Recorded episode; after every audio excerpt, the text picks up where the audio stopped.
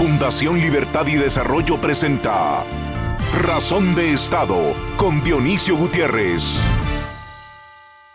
Hace 10 años, en Washington y Madrid, dediqué varios meses para investigar y discutir con expertos y científicos en tanques de pensamiento y universidades sobre cuáles son las principales amenazas para la humanidad.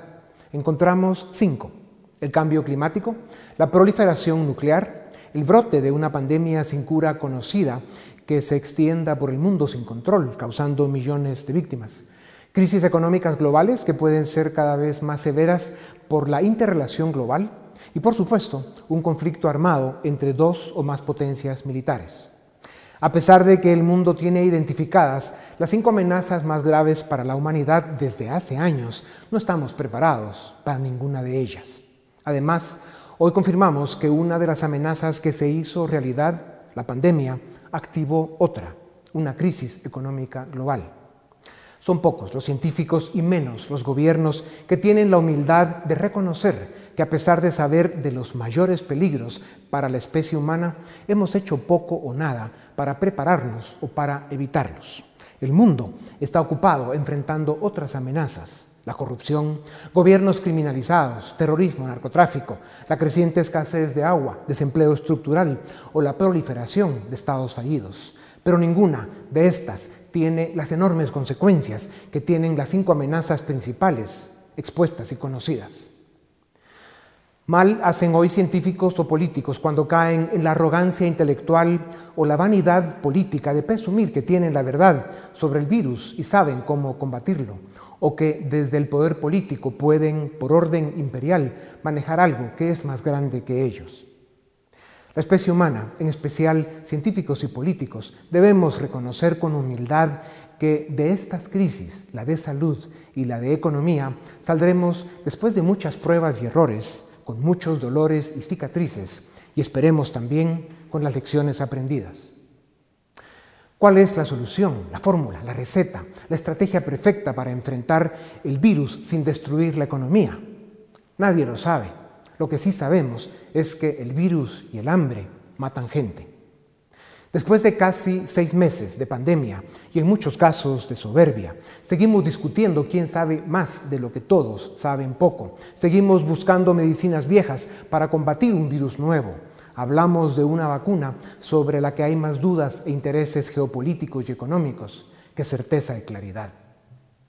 Nos cuesta aceptar que los humanos somos falibles, imperfectos, más débiles de lo que creemos. Por eso cometemos tantos errores. Para empezar, dejaríamos de ser humanos si estuviéramos preparados para todo. Por estas razones, además de poner los pies en la tierra, tenemos una prioridad y dos cosas que debemos evitar. La prioridad es salvar la mayor cantidad de vidas posible. Lo que debemos evitar es castigarnos o rendirnos por sentir que estamos perdiendo. No es así. Estamos enfrentando una pandemia y lo que toca es, reconociendo nuestras limitaciones, cruzar la tormenta con fuerza pero con humildad y evitando la mayor cantidad posible de daños. Cada día está más claro que es un error imponer medidas autoritarias y más en países subdesarrollados, pues hacen más daño del que evitan y de todas formas el contagio avanza y continúa. Aunque se deben tomar las precauciones suficientes, esta es la naturaleza de las pandemias. La libertad individual con responsabilidad es y siempre será el valor más poderoso con el que pueden y deben contar gobiernos y sociedades. Cada ser humano sabe lo que es mejor para él y su familia. Los grandes retos de nuestro tiempo son fortalecer el lado humano de nuestras vidas, aceptar que ser humildes nos dará paz en esta tormenta que apenas inicia, hacer vivas las virtudes de la responsabilidad, la honradez y la solidaridad, lograr que el sentido de nación prevalezca en nuestras acciones y en nuestras relaciones con los demás. El gran desafío de nuestro tiempo es rescatar los valores que hacen respetable a la raza humana. A continuación, el documental En Razón de Estado. Un número creciente de expertos en el mundo médico y científico coinciden en que la única herramienta válida y realista para enfrentar la pandemia es el uso responsable de medidas de protección y distanciamiento y, por supuesto, seguir preparando hospitales e investigando el virus para aprender a enfrentarlo con más efectividad. Aunque muchos no lo quieran aceptar, lo único que está cada día más claro es que la naturaleza nos está dando una soberana lección de humildad y debemos agregar también una paliza. La ciencia y la medicina están demostrando sus vacíos, su escasez, sus limitaciones y lo corto que se quedaron para enfrentar un virus que, a pesar del daño causado, pudo ser mucho peor. La realidad es que los gobiernos, con el Consejo Médico, están experimentando y enfrentando la crisis a prueba y error. Algo muy delicado cuando se trata de seres humanos. Y cada nación tiene sus propias circunstancias y condiciones. El Premio Nobel de Química en 2013, Michael Levitt, afirmó que los gobiernos entraron en pánico y adoptaron medidas de confinamiento y restricciones que, con el paso de los días, están causando efectos más graves que la propia enfermedad. El doctor José Esparza, virólogo y profesor de la Universidad de Maryland, explicó en una entrevista para Razón de Estado que la historia nos enseña que las cuarentenas y las medidas restrictivas dejan de ser efectivas después de seis semanas. Barnett Howell y Mobarak, de la Universidad de Yale, presentaron una investigación que demuestra que los confinamientos empleados en las naciones más ricas del planeta son contraproducentes en los países de bajos ingresos. Esto se debe a que, en países subdesarrollados, el encierro rápidamente degenera en miseria, hambre y muerte. Sus gobiernos carecen de mecanismos y recursos para compensar la caída de ingresos que provoca prohibir la lucha diaria por sobrevivir y detener la actividad productiva. Guatemala da fe de esto con más de 200.000 trabajadores suspendidos o despedidos en los últimos cuatro meses en la economía formal. 5 millones de seres humanos en la economía informal, con sus ya escasos ingresos reducidos a la mitad, y las banderas blancas se multiplican en los cuatro puntos cardinales de nuestro país. Jonathan Smith, profesor de epidemiología de enfermedades infecciosas y salud global, también de la Universidad de Yale, afirma que la matemática implacable de las pandemias es el contagio creciente e imparable a pesar de las medidas e incluso de la prohibición de reuniones o aglomeraciones. Smith y sus colegas científicos en Estados Unidos y Europa aconsejan no desmayar por creer que se está perdiendo la batalla contra el virus. Simplemente insisten hay que mantenerse firme y solidario, con la certeza absoluta de que lo que hacemos salva vidas, incluso si hay gente que se enferma y muere. Y afirma también que hay que ver a la familia entera como una sola unidad, y que si una persona se arriesga, todo el grupo está en riesgo. Esta es la clave cada miembro de cada familia debe asumir la responsabilidad de proteger a su familia del virus, al mismo tiempo que trabaja para salvarla de la miseria y de la muerte por hambre. El soberano acto de humildad que corresponde a gobiernos y sus médicos consejeros es aceptar que no pueden desaparecer el virus por arte de magia o presumir de que protegerán a la gente cuando no tienen recursos ni capacidad. En Guatemala, después de cuatro meses de pandemia, las restricciones provocan más contagios de los que evitan y afectan más la vida de las personas de lo que las protegen o les ayudan. Nadie duda de las buenas intenciones, pero la realidad confirma que a pesar de las restricciones, el número de contagios crece cada día, como ocurre en todas las pandemias. Lo grave es que el impacto social y económico está cerca de empezar a cobrar más vidas por hambre que por fiebre. Sin duda alguna, lo responsable y lo prudente es seguir aprendiendo sobre el virus y seguir preparándose para enfrentarlo y que esto nos permita abrir, de forma gradual y estratégica, espacios de riesgo de contagio como centros de estudio, espacios de diversión masiva y cualquier ambiente donde se den aglomeraciones que comprometen las medidas de protección. Los científicos insisten y los gobiernos deben comprender que vivimos una pandemia con un virus que llegó para quedarse y con el que tendremos que aprender a vivir. En países como Guatemala, los encierros que reducen los días hábiles de la semana, los toques de queda y las medidas que limitan la circulación de vehículos por número de placa provocan más contagios de los que evitan se confirma la matemática implacable de las pandemias. Mal, muy mal hace el gobierno en pretender reducir o reprimir la vida nacional y la actividad económica de nuestro país al nivel de capacidad en que está su red hospitalaria. Esto nos regresaría a la época de las cavernas y no dejaría Santo parado. Mucho hacen, sin pago y sin recursos, los valientes trabajadores del sistema de salud, quienes lloran con demasiada frecuencia la muerte de uno de los suyos, de uno de los nuestros. Algo no está bien en la asesoría que recibe el gobierno. Ahora, hablan de un sistema de alertas por colores que, por las condiciones que plantea, es irreal e imposible de aplicar los criterios para pasar de una alerta a otra o las medidas de restricción para cada fase no solo no detendrán el virus, como demuestra el comportamiento de la pandemia en todo el planeta, sino que presagian que al lado del contagio aumentarán el desempleo, el colapso económico, el hambre y la miseria sería más efectivo ver campañas masivas de comunicación enseñando a los ciudadanos a usar correctamente las medidas de protección y el distanciamiento social, pero en libertad con responsabilidad. Esto es lo que mejor resultado dará.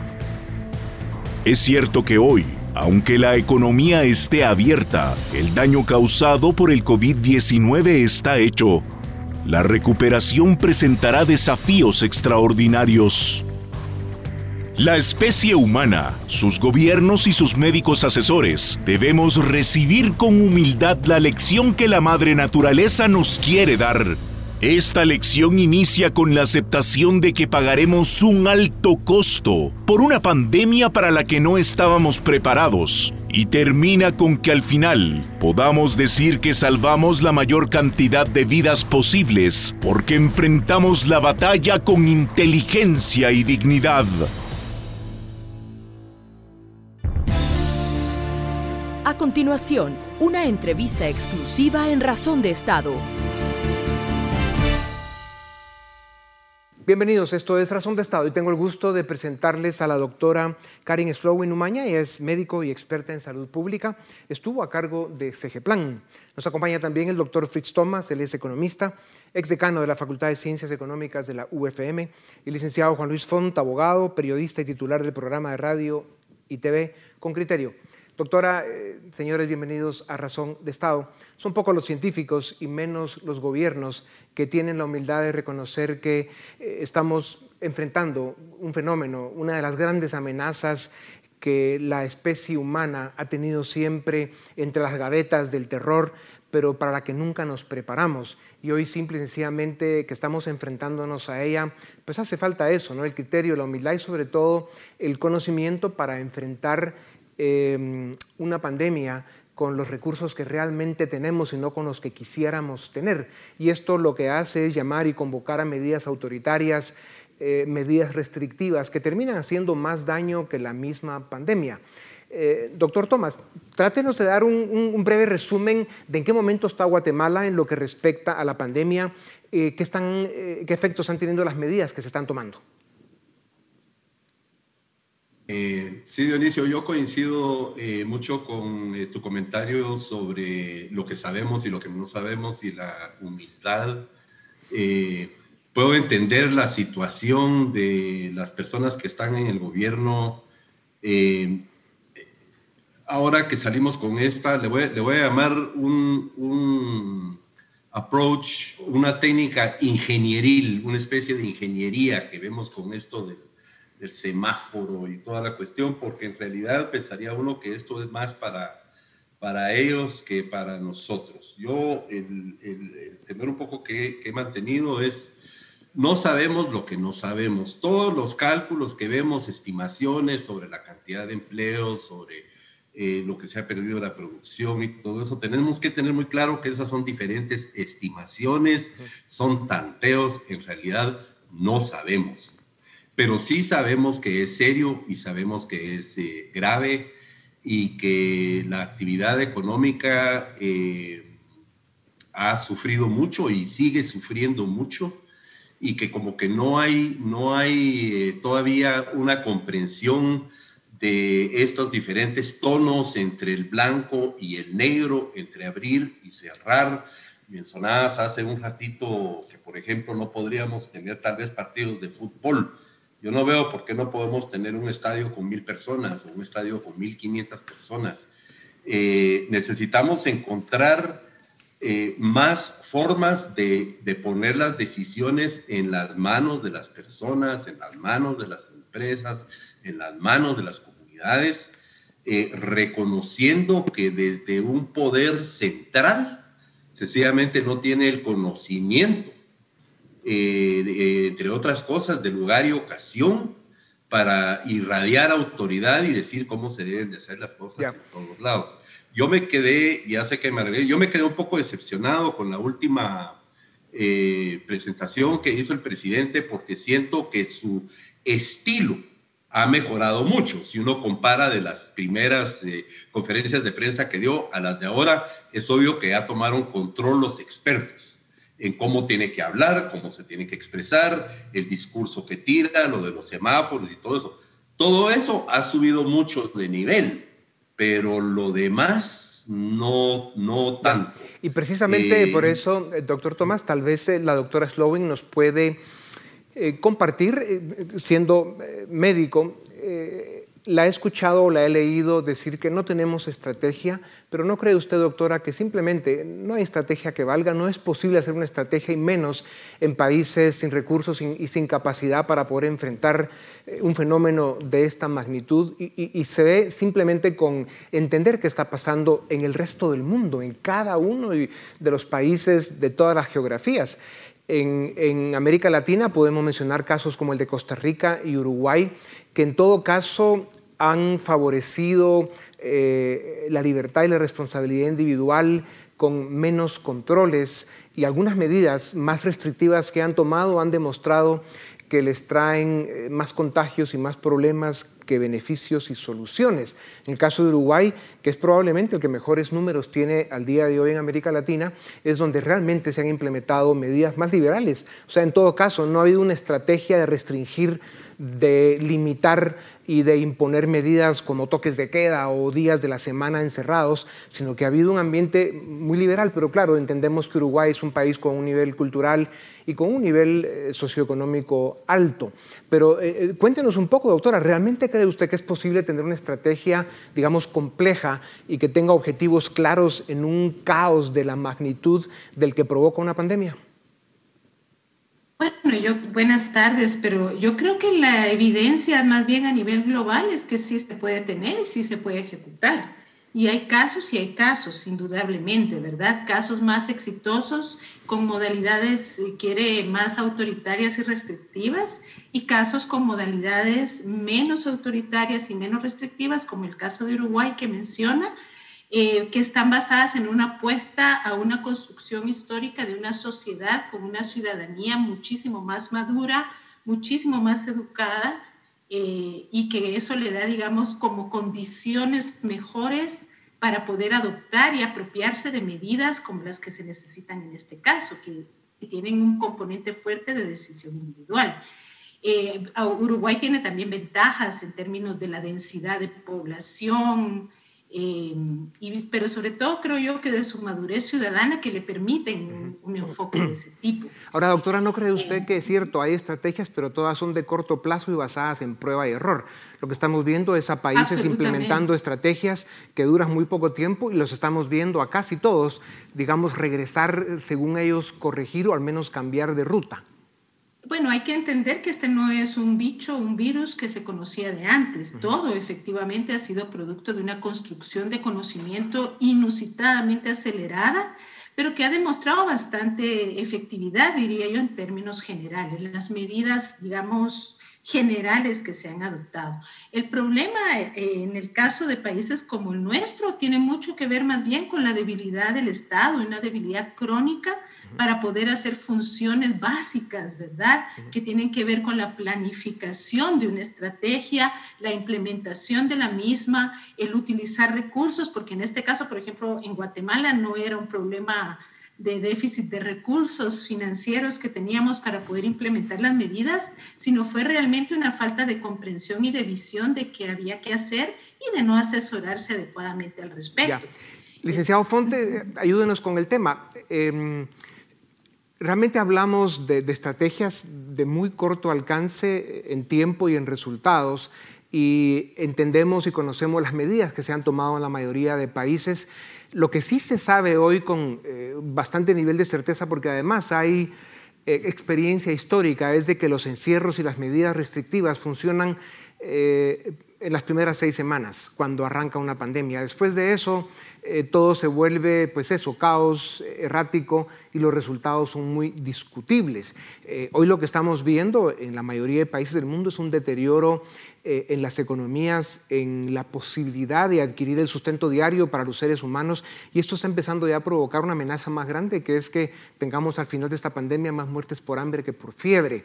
O sea, realmente debemos reconocer con humildad que las limitaciones que nos impone el destino, la naturaleza en este momento eh, de la historia de la raza humana simplemente, eh, pues eso, debemos aceptarlas con humildad y reconocer que al final tenemos que ir Em, enfrentando esto en alguna medida a prueba y error, haciendo lo mejor que podemos, pero sobre todo em, privilegiando la libertad individual, eh, motivando la responsabilidad individual, porque al final del día es cada ser humano el que sabe qué es lo mejor para sí mismo y para su familia o no. Dionisio, yo, yo voy a partir de, ese término que usaste hace un momento, humildad. Yo tengo que ser muy humilde a la hora de evaluar este tema y reconocer para empezar que me siento tan perdido como prácticamente la, teleaudiencia que hoy nos estará viendo o quienes nos están escuchando. y muchos de los doctores que están dando consejos también están perdidos, ¿verdad? estamos realmente muy perdidos, como decía Karen, frente a una situación que nunca se había vivido y que apenas en el mes de febrero los que estamos sentados hoy considerábamos impensable que una economía como la estadounidense, como la francesa o el Reino Unido llegaran a detenerse en, en cierto momento. Entonces, yo tiendo a ser muy crítico de las acciones de gobierno habitualmente. Yo puedo criticar con mucha fuerza, por ejemplo, que el presidente Yamatei conduzca un gobierno que es aliado de personas impresentables en el Congreso, que defiendan el statu quo, lo que están haciendo con la Corte de Constitucionalidad. Pero si yo me traslado a discutir el tema y el papel del gobierno y de las autoridades en, en el tema de la pandemia, yo tiendo a ser bastante más benevolente o más indulgente en el juicio, porque creo que Así como decís, vamos prueba y error, tanto en Guatemala como en Estados Unidos. Vimos que Texas, vimos que Luisiana, que el, que el, el Sunbelt gringo que le dicen, está teniendo que volver a cerrarse frente a un resurgimiento de casos. Y, y me parece a mí que son muy pocos los países y han tenido casi todos en común un sistema de salud público básico muy sólido, los que han logrado salir poco más o menos airosos. Estoy seguro que Uruguay es un buen caso, pero miren, a mí me sorprende Costa Rica. Se dan cuenta que eh, al día miércoles todavía llevaba exclusivamente, digo exclusivamente, 38 muertes y lo consideraban ya un escándalo en aquel país. En comparación para nosotros, 1.200 o 1.300 muertes todavía no han supuesto un gran escándalo. Somos países muy distintos, ¿verdad, licenciado Font? Costa Rica es una gran finca con una dispersión, eh, digamos, poblacional impresionante, muchos menos habitantes y con más nivel de vida y educación. Pero en fin, doctor Tomás, hablemos un momento de la arrogancia intelectual o la vanidad política con la que algunos médicos consejeros o incluso, eh, y tal vez con más razón, gobiernos, están pues eso, imponiendo medidas restrictivas, queriendo ser ellos quienes deciden cómo proteger a los ciudadanos. Y ya se está viendo que esto está causando más daño que beneficios. ¿Por qué es tan importante el comprender que los políticos y los científicos en una crisis como esta comprendan que al final es de verdad la libertad individual con responsabilidad, con una campaña potente de las medidas de protección que debemos asumir como mejor vamos a salvar esta tormenta? Bueno, Dionisio, es esta fatal arrogancia eh, nuevamente que eh, se espera que el, gobierno resuelva esto. Eh, no lo puede resolver. Yo escribí hace tres meses y creo que lo dije en este mismo programa, y si no me equivoco, en un programa que se hizo con el doctor Asturias, que teníamos que tener mucho cuidado de sobreestimar lo que el Estado podía hacer. Eh, este, este es otro problema que el Estado no lo va a resolver y si vamos a ver eh, en comparación con otros países, vemos países como Italia, como España, eh, y en realidad ¿qué, qué, qué, qué tanto está relacionado a lo que tiene capacidad el Estado de hacer. Por ejemplo, con este sistema de los semáforos y esto, aquello y todo, eh, por ejemplo, el gobierno no tiene la información, no tiene los insumos de información para poder alimentar este modelo. Eh, a mí me impresionó mucho esta idea que si se portan bien, entonces tal cosa, y si se portan mal, entonces tal cosa, como que, está dependiendo esto del comportamiento eh, de la gente. Yo, yo soy de la opinión que hay que tratar de normalizar la vida lo más posible con lo que dijiste, Dionisio, que las personas tengan acceso a información. Hoy andas en cualquier lado, todo el mundo con máscara y esto, aquello, todo el mundo se quiere cuidar. Todo el mundo se quiere cuidar. Si nosotros vemos las estadísticas de lo que está pasando en Guatemala con la cantidad de contagiados e incluso con la cantidad de muertos, tenemos que contrastar esos números con lo que ocurre cotidianamente en Guatemala todos los años con otras enfermedades y especialmente enfermedades eh, infantiles y los problemas que tenemos de nutrición y toda una serie de cosas.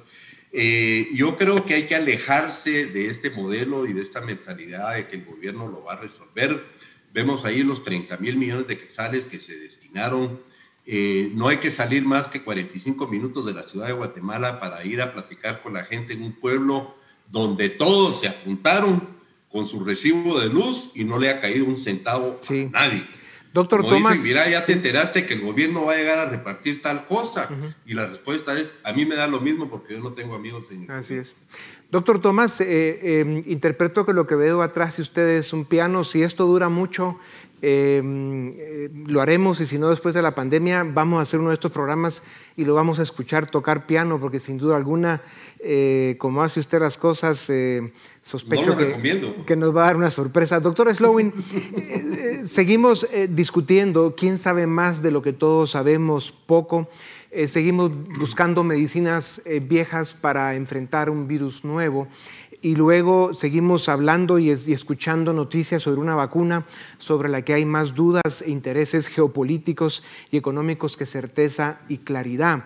Eh, otra vez, debemos insistir en la virtud de la humildad como probablemente lo, que más nos ayude a navegar por esta crisis tan terrible, por esta tormenta que todavía está empezando y es algo que no debemos olvidar. Eh, yo sigo escuchando a científicos serios decir que estamos en los primeros minutos del primer tiempo todavía. Eh, esto otra vez debe hacerle ver a científicos políticos, especialmente a los consejeros de los presidentes, que hay que poner los pies en la tierra y que, por eso eh, la humildad, el estar conscientes de que vamos a trabajar juntos para enfrentar la pandemia y sobre todo confiar en los ciudadanos, confiar en el ser humano, hacerlo responsable, pero no imponerle cómo debe cuidarse. Díganos algo sobre eso. Bueno, yo creo que hay que entender que la novedad o lo nuevo de este virus eh, no significa que la ciencia y, el conocimiento humano no tenga elementos y conocimiento para abordarlo. De hecho, más bien, eh, hemos visto que en los países se ha logrado mal que bien contener en algunos casos la epidemia y son aquellos países justamente que no han seguido las recomendaciones que se han logrado construir en este tiempo, los que están viendo rebrotes y mientras menos las han seguido, más agresivos son los brotes y los rebrotes. Yo coincido, hay, hay cosas que, que posiblemente, eh, no, no, posiblemente en el caso de Guatemala, seguramente no se han hecho como debiera ser. Y una de ellas la discutía yo hace un ratito con, con unos periodistas es que no se trabajó adecuadamente el nivel de información, educación y comunicación a la población. Tiene usted toda la razón en eso. Una estrategia de salud pública es una herramienta fundamental. Entonces, ¿qué pasa? La gente no tiene suficiente información, como además no se mira, la amenaza no es visible. Si no es invisible, es más difícil de entenderlo. La aplicación de la mascarilla, por ejemplo, ha sido más generalizada. ¿Por qué? Porque ha sido vinculada también con una, una multa, ¿sí? Y de alguna manera la gente tiene en su imaginario la idea de que al ponerse una barrera física va a pedir, impedir el acceso del virus. doctora, Ya, doctora nos quedan 40 segundos y para terminar yo quisiera que el licenciado Font haga un breve comentario sobre esta otra reflexión y es que eh, la medicina sigue siendo una ciencia inexacta, falible, con muchos vacíos. Es al final el cuerpo humano el que realmente va a vencer este virus. Eh, la medicina sigue experimentando realmente cómo enfrentarlo y hemos visto que, que bueno, mucha gente que ha terminado en hospitales, sobre todo el tercer mundo, de los países desarrollados pues termina en la morgue. O sea, e, este tema, otra vez insistir, es la humildad la clave del asunto, porque eh, estamos descubriendo al enemigo todavía, está empezando a enseñar la capacidad de destrucción que tiene. en 20 segundos, Lick Font. Es la humildad, pero también la organización, lo que nos decía Karin. Hace años sabemos que si tuviéramos un sistema de salud que nos hubiera permitido monitorear a las personas desde el principio de sus síntomas, para que solo los que verdaderamente lo necesitaban llegaran a los hospitales, podríamos haber administrado mejor eh, el curso de la enfermedad. Desafortunadamente ahorita ya estamos rebasados en nuestras capacidades. Sin duda alguna, em, mucho se escribirá sobre esta pandemia y lograremos encontrar en esas letras y esos párrafos las cosas que hicimos bien y las cosas que hicimos mal, que seguro serán muchas, pero al final, eh, como lo insistí en el editorial de introducción, eh, por muchos errores que cometamos, no debemos darnos por derrotados. Esta es una batalla que tiene las características perfectas para, para reconocer, pues con esa humildad de la que hemos hablado, que no queda otra que enfrentarla y saber que esta crisis nos va a dejar eh, muchas, muchas cicatrices y muchos dolores que solo el tiempo podrá curar. Muchas gracias eh, por habernos acompañado estos minutos que nos dan en este programa y a ustedes también gracias por acompañarnos. Esto es Razón de Estado. A continuación, el debate en Razón de Estado. Iniciamos el debate en Razón de Estado. Hoy vamos a discutir el sistema de alerta que fue propuesta por el gobierno el domingo pasado y para ello será una discusión de casa. Tenemos a Philip Chicola, Dafne Posadas y Edgar Ortiz. Eh, empecemos contigo. Eh, el gobierno presenta esta propuesta el día domingo eh, y de alguna forma se ve cierta inconformidad. Eh, ¿Cuáles son los puntos a favor y en contra de esta propuesta? ¿Cuál es tu evaluación? Bueno, es que el sistema de alerta lo que busca permitir es hacer un proceso de reapertura de forma territorial, dependiendo de dos variables, el número de casos por 100.000 habitantes y el porcentaje de positividad, dependiendo de los datos que arroje cada municipio. Entonces, este sistema, digamos, tiene un elemento, llamémosle positivo, y es que si se cumplen las variables que se anunciaron el fin de semana, el 27 de julio alrededor de 250 municipios automáticamente pasan a estar en verde y van a poder reiniciar, no sé si la totalidad de actividades, pero podríamos decir incluso actividades como centros comerciales, incluso la posibilidad de actividades educativas, eh, habría que ver qué pasa con los eventos y demás. ¿Dónde está el problema? El problema es que como cualquier pandemia, eh, la concentración de casos se va a ver o se, va, o se la vamos a encontrar en los centros urbanos, que en el caso de Guatemala son las áreas en donde se concentra la mayor parte de actividad económica. Entonces, por ejemplo, el departamento de Guatemala, que concentra alrededor de un 45% del Producto Interno Bruto. El departamento de Guatemala hoy tiene 319 casos por cada 100.000 habitantes. Y la métrica para bajar del escalafón rojo al escalafón anaranjado es bajar a 25 casos por cada 100.000 habitantes. Es decir, tendríamos que reducir casi en 13 veces la cantidad de casos solo para bajar un escalafón. Entonces, este es un modelo que sí va a permitir abrir, pero va a castigar severamente a las zonas urbanas, que es donde se concentra la mayor parte de actividad económica. Edgar, tu evaluación. Bueno, voy por el mismo camino. Lo que pasa aquí es que eh, sobre el papel tiene mucho sentido. Y la parte buena, coincido con Philip, es que vamos a abrir un montón de municipios que no tiene ningún sentido que estén cerrados. Ahora, el problema es, para cumplir este protocolo hay varias cosas. Uno es la cantidad de pruebas que hacemos. Por ejemplo, de media, desde junio para acá, si uno ve los datos diarios de pruebas, hacemos 1.700 pruebas diarias como media. Eh, ha subido quizás un poquito en los últimos 15, 20 días, pero está todavía muy por debajo. Entonces, eh, para muchos municipios la tasa de contagios va a ser sencillamente baja porque no hay capacidad de hacer testeos, etcétera, etcétera. Y luego en los sectores urbanos, aquí la pregunta es, ¿cuál es la política del gobierno? Porque si lo que estamos diciendo es, miren, yo les fijo un estándar a usted de 25 contagios por cada 100.000 habitantes para pasar a otra prueba. Yo digo, entonces, ¿cuál, ¿cuál ha sido el sentido de las medidas de los últimos dos meses?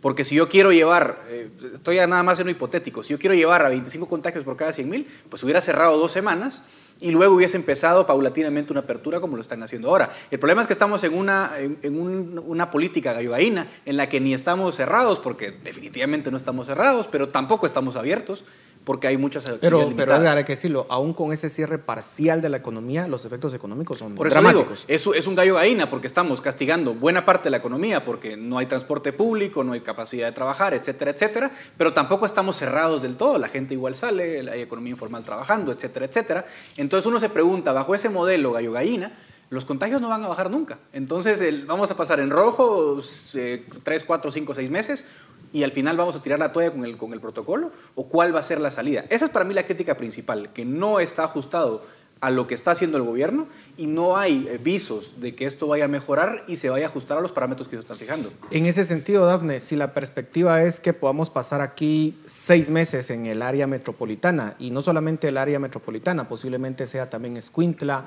Quetzaltenango, que están pasando una situación similar y como decía Philip, en esta área del, del país se puede concentrar 45% del PIB, hay un 57% del, empleo formal está en el área metropolitana, sin contar esos dos eh, departamentos que mencionaba anteriormente.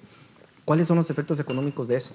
Yo creo que ya decía Philip y Edgar y hacían un análisis de cómo las medidas han resultado ser ineficientes para reducir o identificar de manera adecuada quiénes están contagiados y dónde están contagiados tampoco han sido eficientes en mejorar la capacidad instalada en los hospitales, tampoco han sido eficientes en responder al personal de salud porque no les proveen los, insumos para que puedan protegerse su vida o incluso ni siquiera les pagan sus salarios, tampoco han sido eficientes en, responder a los múltiples problemas económicos porque no han ejecutado de manera adecuada los, proyectos sociales que, se, iban a implementar eh, para atender a esta emergencia. Hasta la fecha hay 200 mil trabajadores suspendidos o despedidos.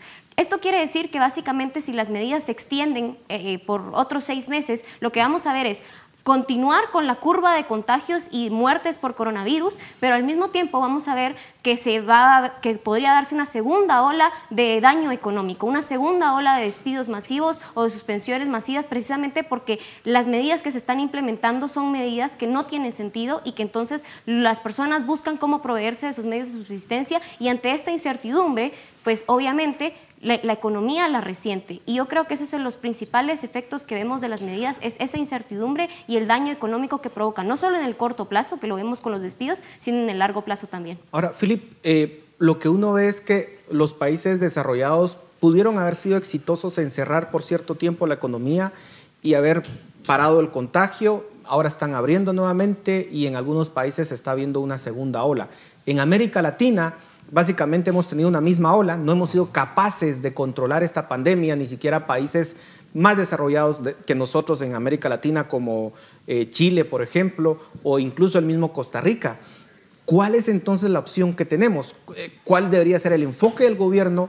Eh, ¿Hay alguna alternativa para este sistema de alerta que presentó o no? Es que yo creo que la, la alternativa debiera ser fortalecer todo el sistema de tracking y tracing, porque el sistema de tracking y tracing permite hacer no quiero llamar cierres, pero permite identificar dónde están los focos de contagio y aislar los focos de contagio en lo individual. Por ejemplo, un sistema de tracing identificaría, bueno, tengo un foco de contagio en la zona 11 de la ciudad de Guatemala. Entonces, ¿qué hacemos? Identifiquemos a las personas que son foco de contagio y en cuarentenemos a esas personas y el resto de la población de un determinado territorio que pueda seguir, seguir trabajando. El problema es que un sistema de tracking y tracing necesita básicamente de tres cosas. Uno, necesita disponibilidad de pruebas lo suficiente, eh, lo suficiente para poder ir y, e identificar con estudios aleatorios donde hay focos de contagio en el país. Pero ¿por qué no, por qué no incrementamos el número de pruebas? en este primero es disponibilidad de recursos. O sea, al final las pruebas tienen un costo y, y al final las pruebas todos los países del mundo se las están compitiendo. Segundo, hasta hace unas semanas se centralizaban todo el procesamiento de pruebas en el Laboratorio Nacional de Salud. O sea, hasta estas últimas dos semanas hemos visto que se permitió a otros laboratorios operar. Por eso es que vimos cómo se pasó de tener entre 1.000 y 1.300 pruebas al día a estar en 2.500.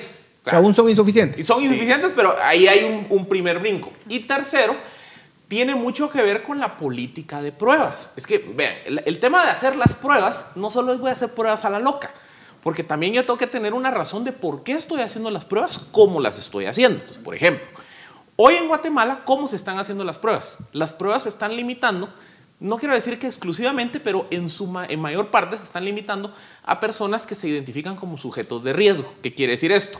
Dafne está contagiada. Yo tuve contacto con Dafne voy yo a un hospital y me hago la prueba. Entonces, bajo esa premisa, es muy probable que el porcentaje de positividad va a ser más alto, porque son personas que sienten que estuvieron en riesgo. Y nunca vamos a bajar ese porcentaje. Esa es una forma de hacer pruebas. Segunda forma de hacer pruebas, el tracing. El tracing que implica, ah, me salieron casos que yo no sabía de dónde en Patsum, que fue, digamos, el primer caso de, de contagio comunitario. Entonces, el tracing es, bueno, vamos y hagamos masivamente pruebas en Patsum para identificar quién está contagiado, quién no, y, e, y, eso nos permite rastrear y aislar los focos de contagio. La tercera forma de hacer pruebas es lo que hizo Corea del Sur, que estamos a años luz de llegar a ese modelo, pero es importante decirlo. Es el modelo aleatorio. El modelo aleatorio es básicamente que el Ministerio de Salud todos los días haga, qué sé yo, 2.000 pruebas, aleatoria. Y eso me permite identificar qué tan, qué tan esparcido está el virus en la sociedad. ¿Por qué es esto importante? Si yo quiero tener un modelo alterno al cierre por municipios, que es un poco lo que el sistema de alertas plantea, yo necesito replantear mi modelo de cómo yo estoy persiguiendo al virus. Y eso implica entonces replantear mi modelo de tracing, de tracking o tener la capacidad de hacer muestreos aleatorios. Ahora, en esta discusión, Edgar, eh, básicamente vemos cómo los casos siguen incrementándose. No vemos que esté eh, disminuyendo. Y, y ante este panorama, muchos cuestionan y dicen de verdad vamos a pretender abrir un poco más la economía eh, con esta situación crítica en donde pues no estamos básicamente reduciendo el número de contagios ni el número de muertes. ¿Es responsable hacer eso? Lo que pasa, Paul, es que los trenes se van, ¿verdad? O sea, si el tren sale a las 10 y no llega el tren, lo perdí. Y yo creo que eso le está pasando al gobierno. El gobierno está pagando hoy las consecuencias de una mala política como siempre, insisto en bautizarlo, la política del gallo gallina, de sí, pues cierro un montón de cosas, pero igual la gente mira qué hace, pero de todas formas lastimo la economía, pero tampoco cuido a la gente. Eh, también era imposible cerrar todo porque no somos un país desarrollado. Por supuesto, pero digamos que como estamos estado en gallo gallina meses y la Copercovid se crea un poco tarde, ya casi en junio. Entonces, eh, hoy estamos en un punto en el cual lo que plantea Philip, que es la estrategia de los países que han tenido éxito, que ha sido Australia, Alemania, etcétera, que es el, rastreo y la identificación de casos, se te hace imposible, porque hay tantos contagios que hoy, eh, con la capacidad actual del sistema de salud, decir vamos a hacer tracking and tracing, no se puede, se te fue el tren. Entonces la pregunta es qué va a hacer el gobierno. El gobierno tiene la responsabilidad de haber llegado a este punto en el cual ya no tengo la capacidad de implementar una política exitosa de rastreo e identificación de contactos y aislamiento estratégico.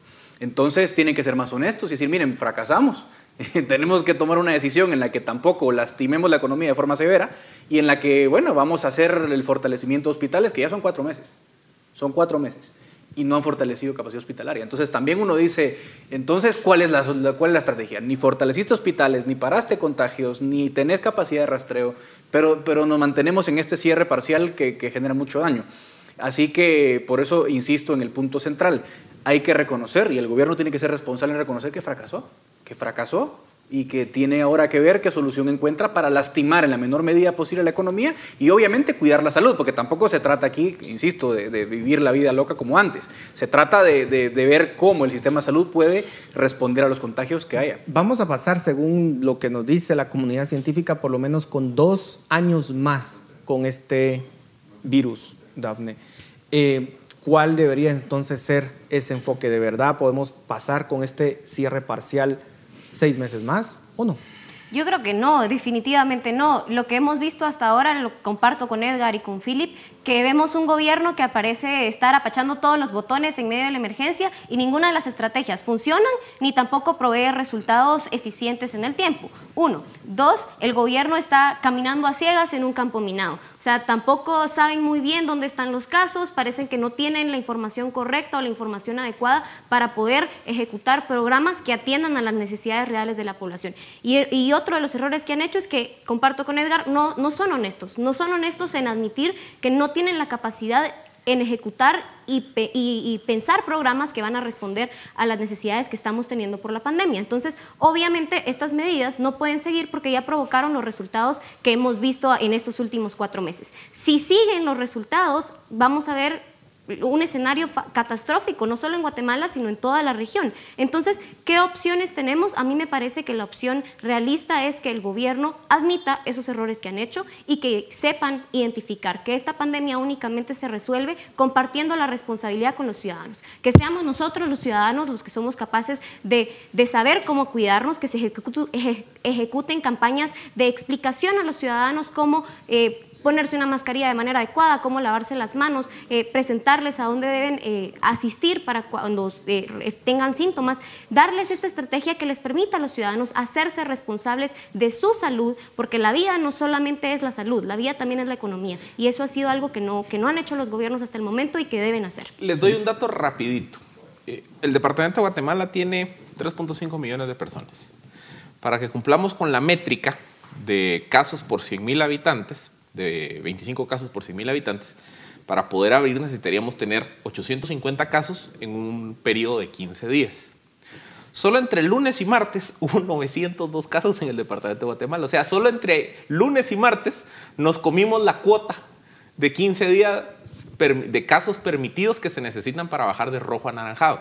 Eso nos dice lo lejos que estamos, siquiera de la primera desescalada para la ciudad de Guatemala. Es que esa es la parte que creo que tenemos que ver que en zonas urbanas donde concentro tal porcentaje de actividad económica es donde tenemos, o sea, es, incluso sigue siendo irreal pensar a nivel como jurisdicción base del municipio.